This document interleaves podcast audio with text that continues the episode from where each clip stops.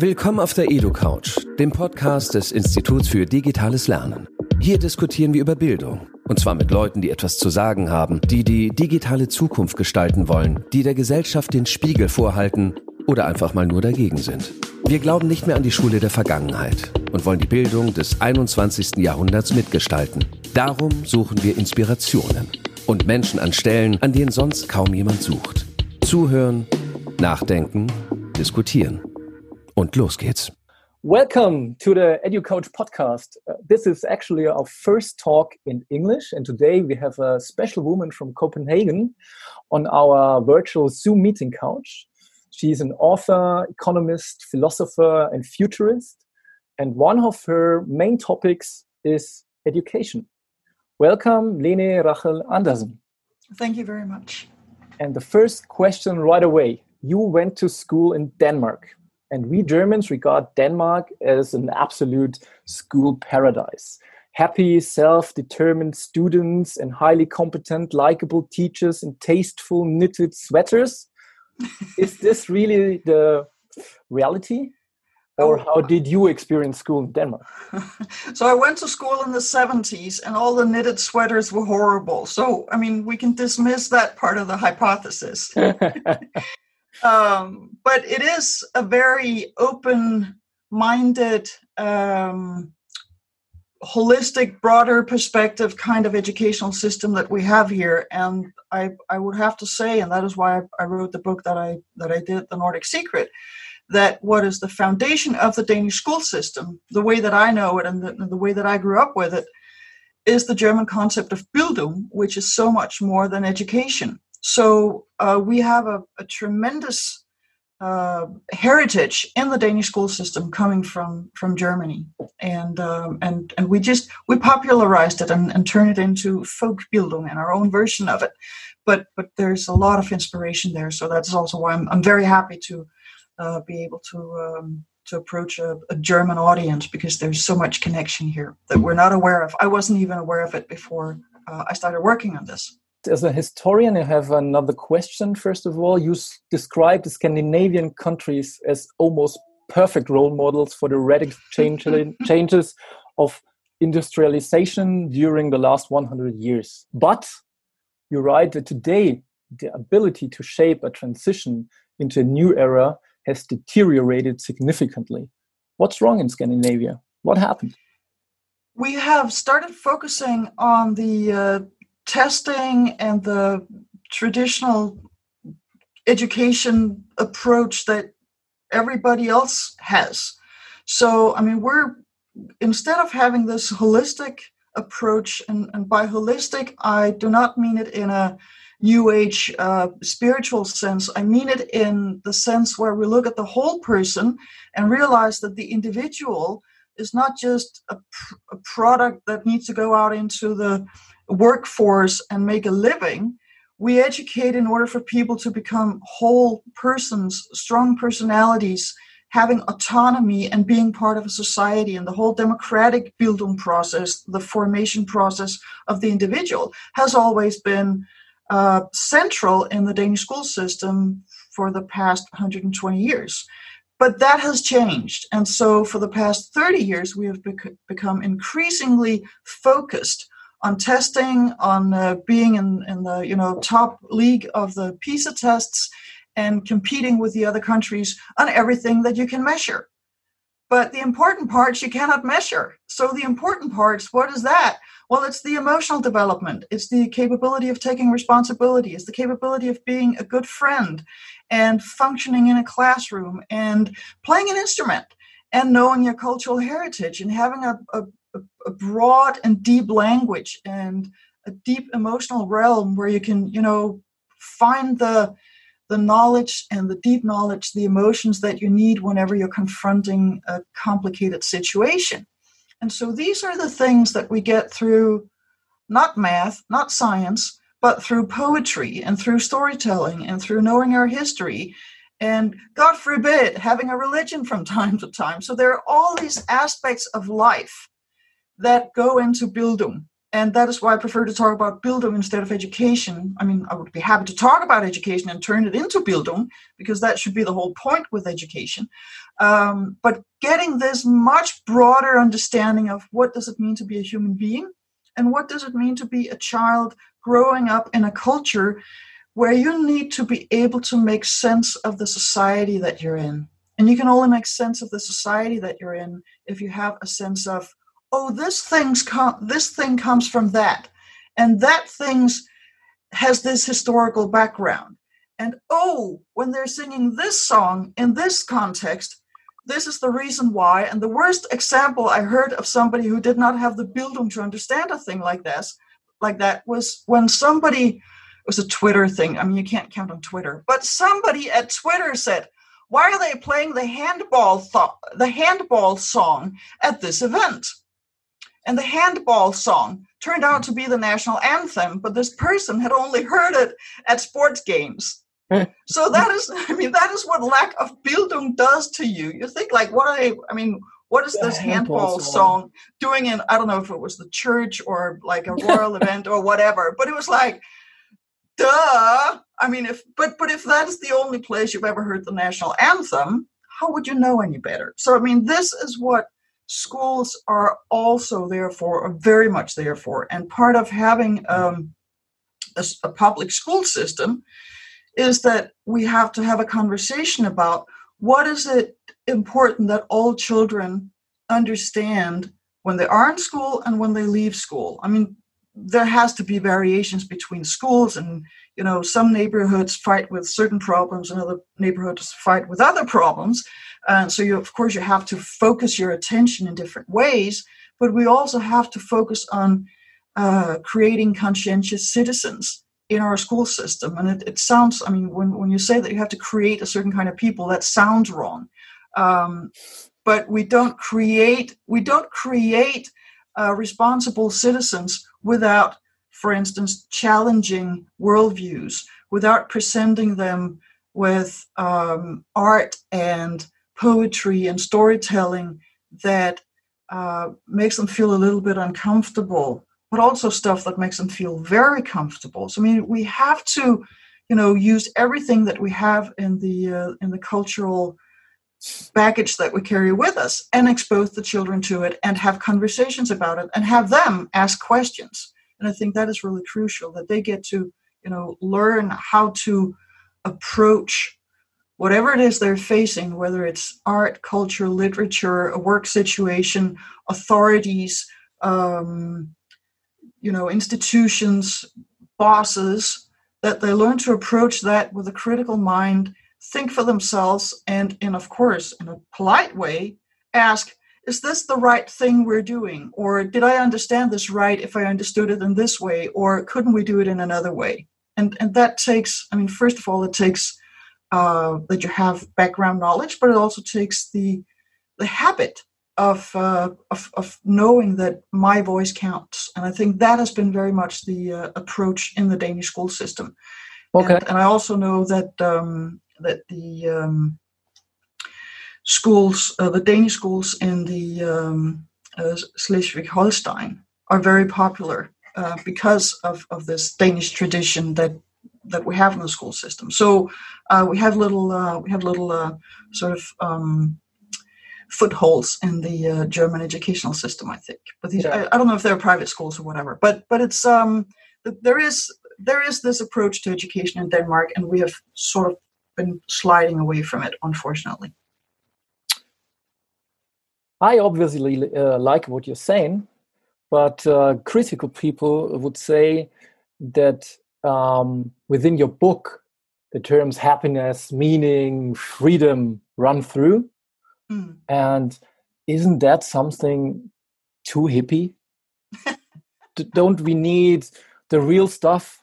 Also the real stuff, the hard facts? Of course we do. And but they go they go hand in hand. And in order to be a responsible citizen and have freedom, you need to be able to find a job and provide for yourself in the existing not just economy but society. And so of course we need that.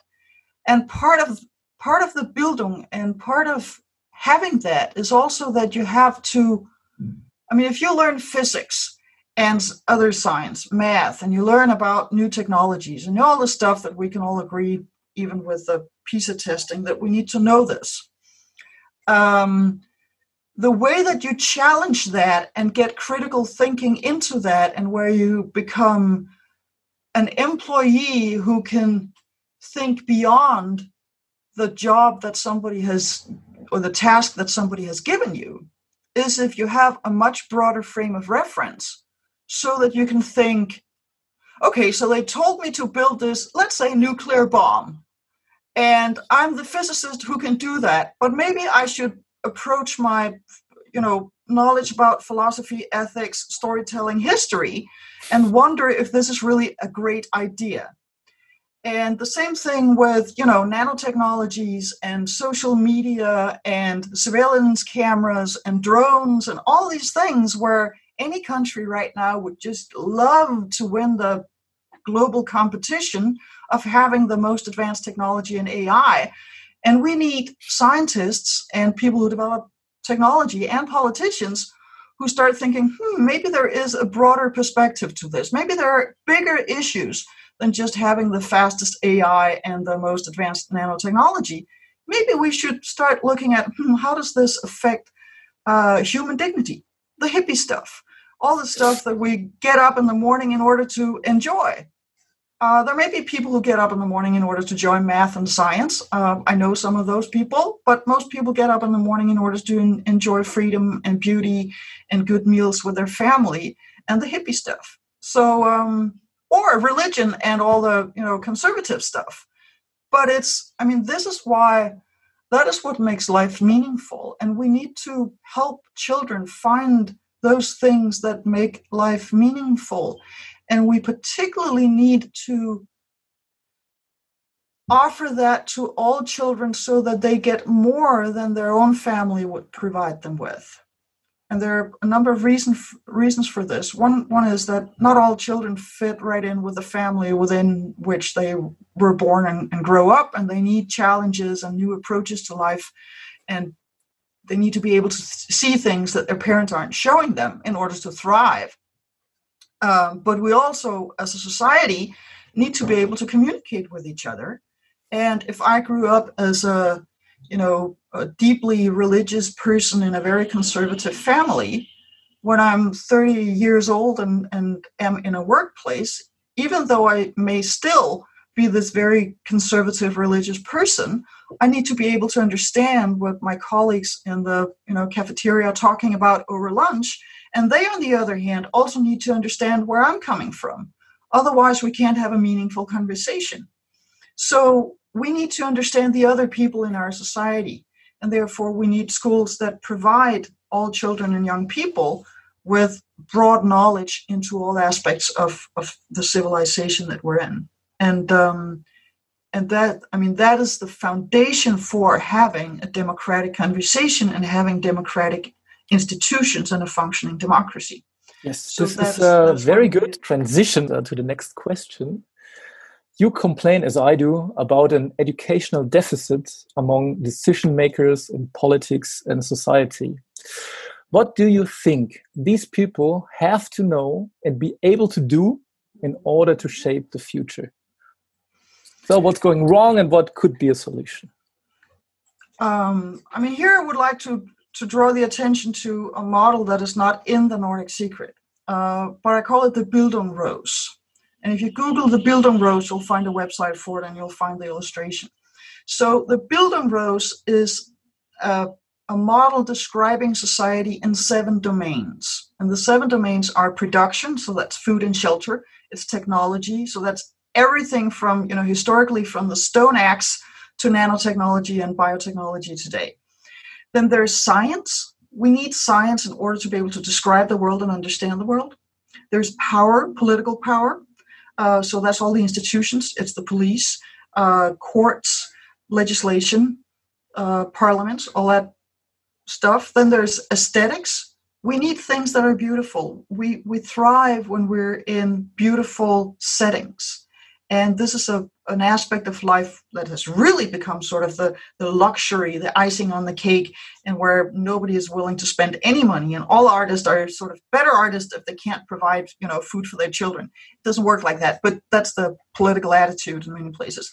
Then there's narrative, which is anything from uh, the uh, uh, religious narrative, the, the moral narratives that are guiding us in familiar situations and where we have the cultural heritage, but it can also be political ideology or the, um, the, the factual history. So, what did actually happen before we got to the place where we are today?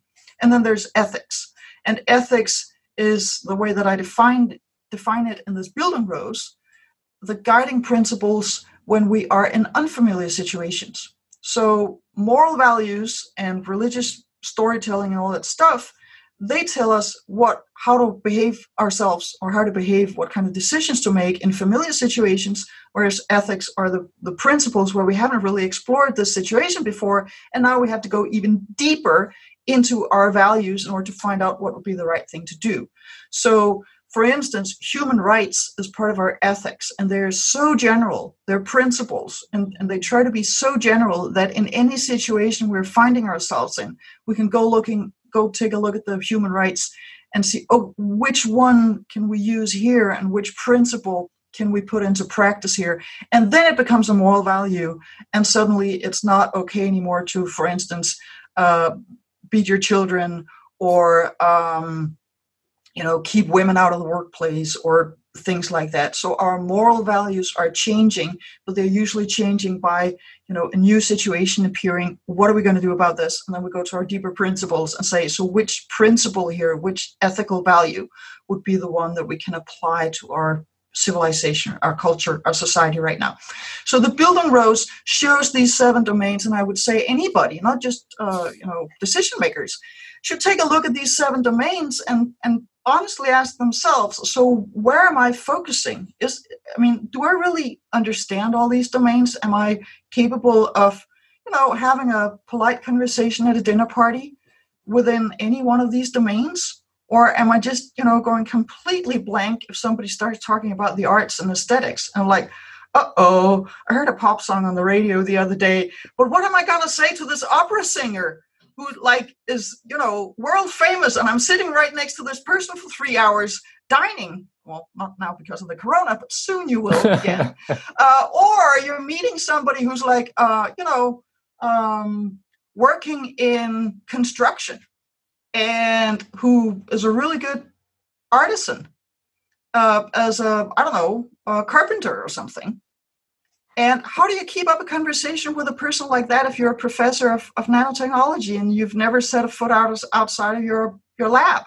So, in order to have conversations with people in from you know other strata of our own society, we need to have this broad Allgemeinbildung that allows us to you know understand where other people are coming from and to explore, be curious about what does life look like for other people in different situations. And of course, if you're a decision maker, particularly if you're in politics where you kind of have to cover all of society, you really need to understand all of, all of those domains. And I can bring, I mean, this is Denmark right now, uh, Corona era, um, where as everything was shut down and uh, the government was creating rescue packages for you know everybody who had a steady job in the industries in the service sector.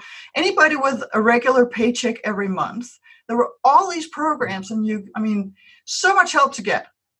But then all the musicians all the artists everybody working as sound engineers in concerts all the theaters everybody who work in a different way and who may have a two year production planning period where they are borrowing money until they have an audience, which may be there for two months if you're lucky. Many shows just run for two weeks because then anybody who's interested in that particular kind of music or theater have watched the show. Um, and so all of these people are being, you know, either freelancing or, you know, paid a salary on borrowed money or whatever and the government was like, and it was actually the Minister of Culture who said, I don't think we should start talking about culture now when people are dying. I was like, we're not, I mean, first of all, culture is what makes this whole thing meaningful. I mean, this is where we can we, we can actually meet, and there's been a, a tremendous demand for uh, you know singing and listening to music and watching satire and all of these cultural products have been, I mean, in so much demand. But all of the, I mean, the whole industry of, of music, theater, everything, people have, you know, started working as unskilled labor in kindergartens and you know whoever had a bit of savings uh, has spent that. And it's just the government has still not figured out how to help the sector. So we i mean we have very different modes of operating within those seven domains. And if we're going to function as a society, particularly with the current technological development, um, we need people, decision makers, particularly decision makers, but really all of us to understand broader perspective on society. And one of the reasons this is, isn't just for the decision makers is that uh, in a democracy, we need a populace who actually vote for the people who understand this. So we also need an educated, gebildet uh, population who who's willing to you know explore new stuff and broaden their mind and uh, be curious about uh, the development and also engage in the broader society and not just i mean if, if you're like really into pop music or rap music or any kind of music you have to you have to look at other things as well. So that that would be that would be my answer to that. Two more questions I have for you. Um, you are a member of the Club of Rome. What are your goals and your tasks there? Why are you a member of the Club of Rome? Um, I mean, my goals and tasks there. It's a it's a club of hundred people. Uh, we call it thought leaders, and it's a very broad group of people from sciences, different kinds of sciences, from uh, the industry uh, of various kinds, and from politics. Usually, it's retired politicians. You cannot uh, be a member if you're still in office anywhere, and and diplomats. So people who who work internationally, and the um, the beginning of the or the, the establishment of the Club of Rome was by some systems thinkers who were thinking about global development, technological development, economic development, human development as a connected system. So the the members are people who think about global development from a, a holistic perspective and a systems perspective. And the reason I was invited in. I haven't asked actually, so I do not know, but I guess. I guess.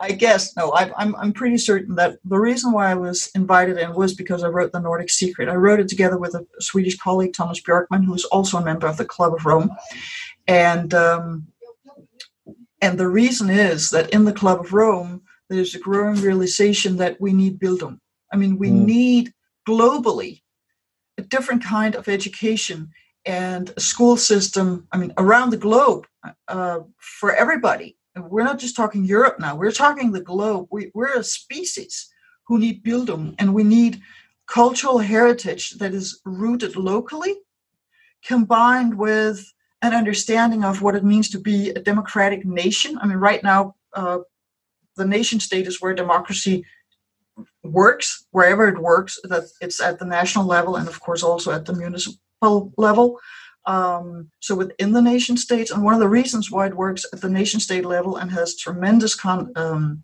challenges at for instance the continental plane uh, or or la- level is because of language I mean, you and I can have a conversation now in English because somebody was kind enough to teach us English. But your yeah. language is German, mine is Danish.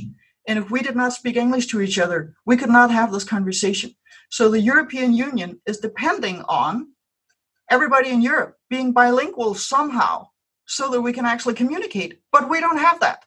So part of, of education right now, and one of the challenges that we're facing as we're connecting globally through the internet, is that everybody needs to be able to communicate with each other. So right now, at the nation state level, that is where we can, in fact, do that in most places around the globe because there is an official language of that country where you can have a democratic conversation. But then, of course, we do need the continents to work and we also need the, the globe to work. So, part of the Bildung that we need from now on and in all eternity is to be able to understand the world in different, let's call it group sizes. So I, I need to be a good and conscientious friend and colleague at the workplace. I need to be active in my local community. I need to be a good citizen in my country. I need to be a good citizen in my continent, and I need to be a good citizen of citizen of the world. And that is a Bildung challenge. And we have not set up our school systems for this, uh, but somehow we have to do that. Okay. Uh, we and so the Club of Rome. That's where the question came from. So I think the Club of Rome invited me in because I've I've been writing about this and I've been mm. very explicit about this and and I you know have some ideas about what that entails and what what could be the approaches to it. Um, but uh, so yeah, I, I'm not an industrialist who owns a factory and has a billion euros in the bank. Oh, ah, yeah. So sad.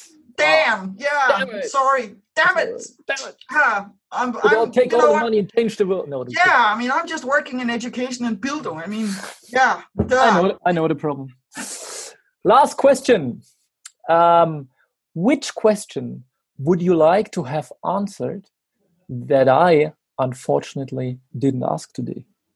Yeah, so that would be the connection between Denmark and, and the German heritage of Bildung, because I think that is really crucial.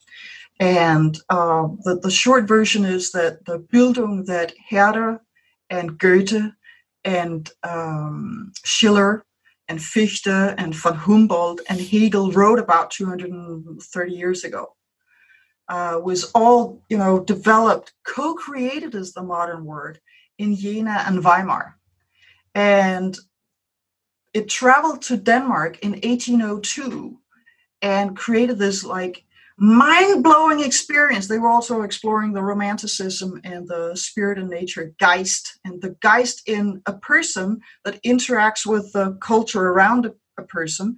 And then this geist in the people goes back into the person and shapes builds that person. So we're in this constant loop of exchange of ideas and words and feelings and you know all kinds of stuff symbols um, and and this whole philosophy then of course shapes romanticism and, and romantic nationalism. Travels to denmark in, in 1802 and it's mind-blowing to the danish bourgeoisie. And there's a pastor and his name is grundtvig. And if you're engaged in uh, education uh, at the European level, you will know the, the Grundtvig program uh, under like the Erasmus program. So this guy Grundtvig is a pastor, and he realizes that this Bildung concept of Geist and Geist in a people uh, that these Germans are talking about, they're just talking about it for the bourgeoisie the people who need this, or actually the people who are carrying the geist of a people, are the peasants. They know all the old fairy tales and the traditions and the songs and stuff. And the bourgeoisie, who are at the time the bureaucracy and administrators of Denmark, they're actually just speaking German among each other. So they have to change that and start speaking Danish. And so he creates this whole idea of Folkbildung, where first he conceptualizes it as a high school for the bourgeoisie who have to learn Danish and administer in Danish. Eventually, they do that. But he also realizes that we need to lift the, the peasants from the bottom, intellectual bottom of society, and into political awareness. They need to understand that they're now becoming citizens of a country, and they need to understand what that country is. And they also need to understand modern science so that they can understand the industrialization that is going on. They need to learn to uh, new agricultural techniques and a bit of macroeconomics so that they can function in, in society at all levels. And they need to know their history and aesthetics. And so uh, he suggests the concept of folk high schools, which is then first is in 1844. The one that becomes a success is in 1851, started by a school teacher named Christen Kold. And then it becomes uh, a movement in 1865 after Bismarck has beaten the GBs out of us. Uh, and we focus on how do we maintain the Danish spirit now that Mr. Bismarck took a third of the country. So um, there's a there's a whole border conflict between Germany and, and Denmark that, that went into this and created this national sense of awareness and focus on what it, what it means to be a modern state. Um, and so what is interesting about this, because now we're we're getting extremely close to nationalism, and what is really interesting about this and why this did not become a national chauvinism, but became an open-minded love of country and care about the country and involvement in the country, is because of Bildung, because what people learned and what they got from this was not a top-down sort of feeding all the right answers into their head and telling them you must love your country. What they got was the history of the country, and then they were encouraged to ask questions. And in that question asking, they found out what was important in the country and what was important to themselves and how they could interact with other people. And they, you know, came to a point where they're like, hmm, I can take responsibility for this and be curious about what goes on in the rest of the world as well. And so we are, I mean, we have so much to thank the German philosophers and the relationship to this great culture um, for, uh, but we also did turn it into, a, we gave it a different kind of flavor. And, and it's, um, I think the, one of the things that we're very known for in, in Denmark and the other Nordic countries, we exported these folk high schools to Norway, Sweden, and Finland. Um, so one of the things that we are very known for in the Nordic countries is a low power distance. And, and this low power distance was created by lifting the bottom uh, of society with Bildung. So um, so yeah, that would be that would be the, the thing that I would that I would would love a question about as you have answered this question now, everything is fine. I thank you a lot for this uh, very interesting talk. I highly recommend your book and I wish you a very nice weekend. Well, thank you, and the same to you. Thank you.